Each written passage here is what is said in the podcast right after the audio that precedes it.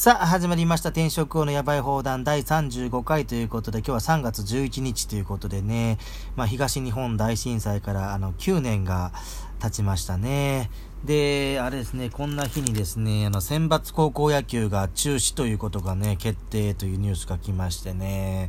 ちょっとね、これは過剰になりすぎかなというのはありますね。うーん、まあ、プロ野球とかであれば、まあ、延期っていうことでね、あのー、まあ、ペナントレース、やれると思うんですけど、これ、選抜の場合は、これね、もう中止になったら、もう二度とチャンス来ないですからね。また次また夏の大会来ますけど、夏はまた違うチームが出るわけですからね。その甲子園出るなんてね、強い、強い学校は別にして、まあね、あのー、21世紀枠とかもありますし、もう一生に一回あるかないかのチャンスをこれ逃したってことになりますからね。うん、まあ、大相撲も今無観客でやってるわけでしょ、うん、これは甲子園も無観客でやればいいのにねっていう感じで、まして屋外でしょ、甲子園ね。まだドーム球場であればちょっとあの、えー、空間的にもやばいと思いますけど、甲子園屋外だったらね、換気もいいですから、これ観客入れなかったらできますよね。これはね、ちょっと悪い方向に行ってますね。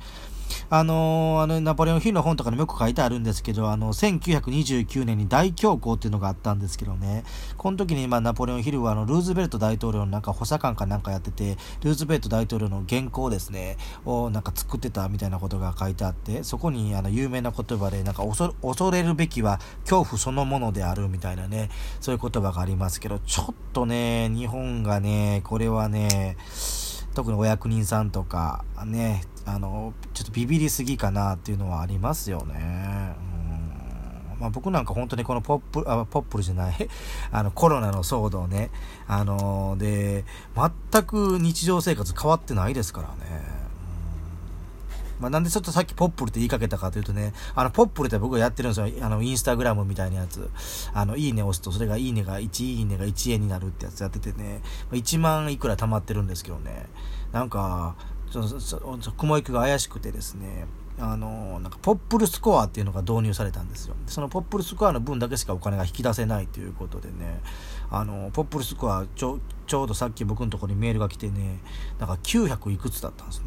めっちゃ低いんですよ。だから1万いくら持ってるのに900いくらしか引き出せないんですね。で、これ僕だけかなと思ってちょっとツイッターで見てたらね、みんなそれぐらいなんですよね。で、僕なんかそのいいねがたくさんあるもんですからね、毎月500いいね利息がもらえるんですよ。うん。永遠に減らないじゃないかみたいな感じでね。まあ手数料も引かれちゃうんですけどね。だから実質なんか400円ぐらいしかもらえないね。前は違ったんですよ。前は本当に何千円とかもらえたんですけどね。ちょっとこれポップルもやばいんじゃないかなと思いまして。まあそれはさておき、じゃああの今日ね、あの、まさに今現在進行形のお話ししましたけどね。これ5日目ですよ。あの、ディマティーネ博士の、あの成功のタイムリミットね。あなたの人生はなぜ60日で変わるのか5日目。今ここの法則っていうのがね、えー、今日のテーマですね。The Law of Presence ということで、えー、読んでいきますね。苦難の道のりを歩んでいる時には過去の体験に集中したり未来に何が起きるのだろうかといった想像にとらわれることがあります。このように過去の後悔や未来の恐れにとらわれている時にはあなたのあなた本来の力を発揮できなくなります。でこのような感情は真実ではありません感情は自分自身を誇張したりあるいは非常化するなどバランスの崩れた近くからやってくるものですということで、まあ、こういう、ね、道は開けるとかにも書いてありますけどねあのとにかく今に生きるっていうことですよね、えー、まあ、まあ過去を悔やんでもしょうがないしね、えー、まだ来ない未来を恐れてもしょうがないと。今ここに生きることによってパワーが出てくると。いうことですね。で、ここにも書いてあるのが、えー、あなたが今ここに存在するときには、あなたを取り囲むその瞬間にある素晴らしい愛に気づくことができます。あなたは真にパワフルな人間としてバランスの取れた中庸と賢明さを生きることができるんです。一方、罪悪感や恐れは自分自身の人生に対する錯覚ですと。えー、あとはね、これディマティーネ博士がね、国税局のね、監査があった時にちょっともう本当に恐怖で、えー、ちょっとあの、通常の状態ではなかったってことが書いてありましたね。えー、でその時私は恐れを感じ極端な状態に陥った時に全く今ここに存在することができませんでしたということでねあんまり恐れすぎてもダメっていうことですよ。ねゴディマティーナ博士も書いてますけど、経営は苦しくなり、人間関係はストレスになって、見るもの全てが混乱しているように見えましたと。状況を過大に評価したり、自分自身を小さな存在だと思い込んでしまったために、今ここに存在することができなかったのです。ということで、いかにね、今ここに集中することが大事かっていうことですよね。うんまあ、本当ちょっと景気は悪くなりそうですけどね。まあ、先のこと考えてもしょうがないので、本当今できることに集中するしかないですよね。で、またここ太字で書いてありまして、想像上の未来への恐れと、記憶された過去の罪悪感とともに生きることになり、私が持つ本来の力を全く発揮できませんでした。ね、まあ、この景気の波の話で言うと、ね、2008年の、まあ、リーマンショック以来12年ぶりのちょっとなんかね、不況が来そうな気はしますしね。うんもっと言えば10年もっと10年前2000年にもなんか IT バブルがはじけたとかありましたから、まあ、景気は波があるので、まあ、間違いなくちょっとやばいのはやばいですけどね、うん、だからその中で今できることに集中するしかないと思うんですよね、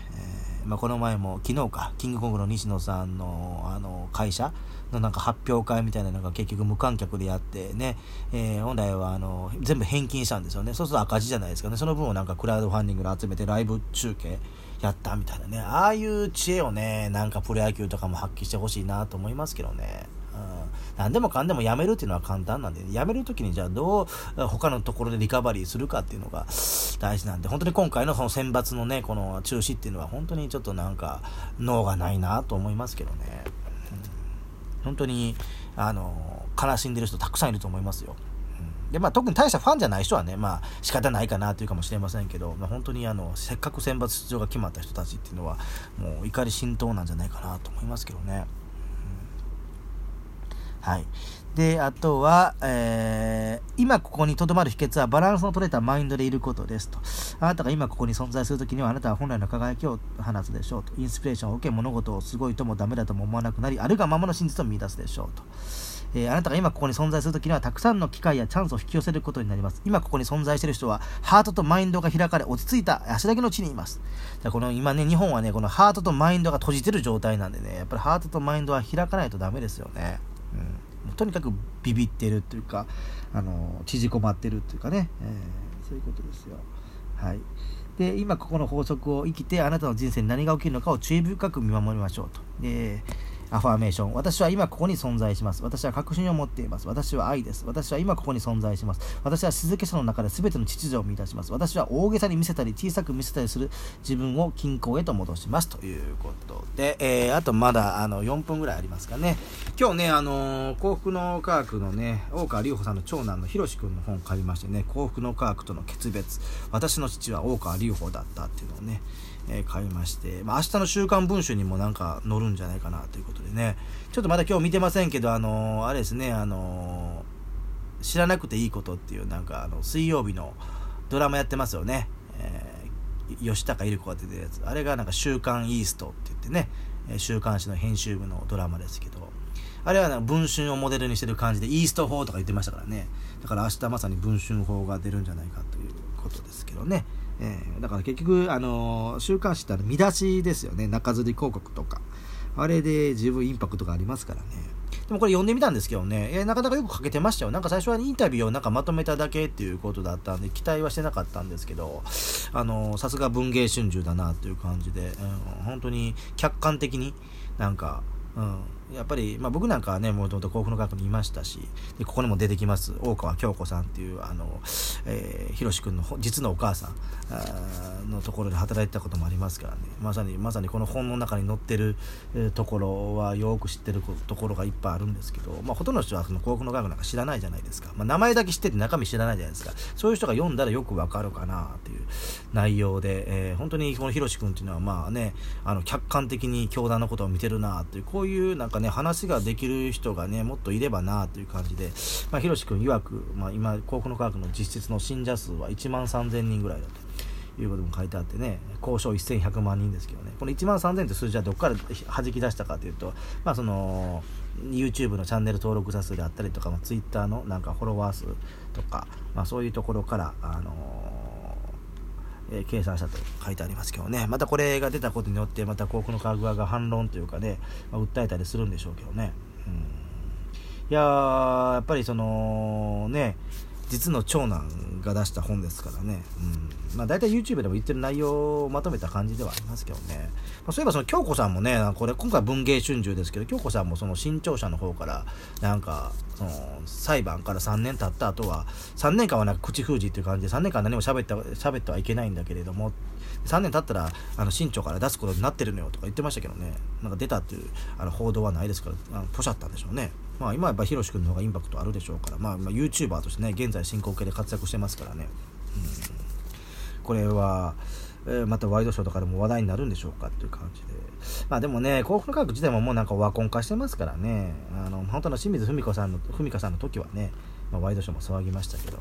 まあでもこの本が出たから、まあちょっとは、まあまあ、ワイドショーとかでもやるのかなとは思いますけどね。うんえー、後継者問題の行方ということで、大川隆法は2020年で64歳になりますということでね、ちょうど僕と20個違うんですよ。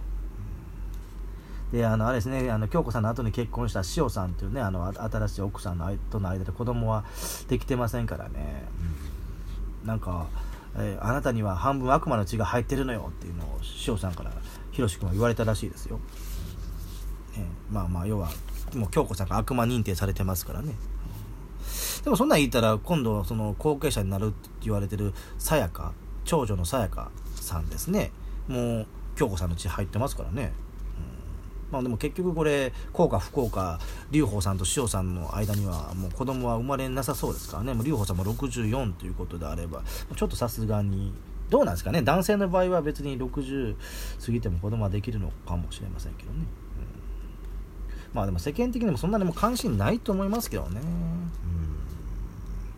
私の父は大川隆法だった。ね。えー、明日、週刊文春に載ると思いますので、ちょっと週刊文春もちょっと明日またね、買ってみようと思います。はい。今、ここの法則でした。また明日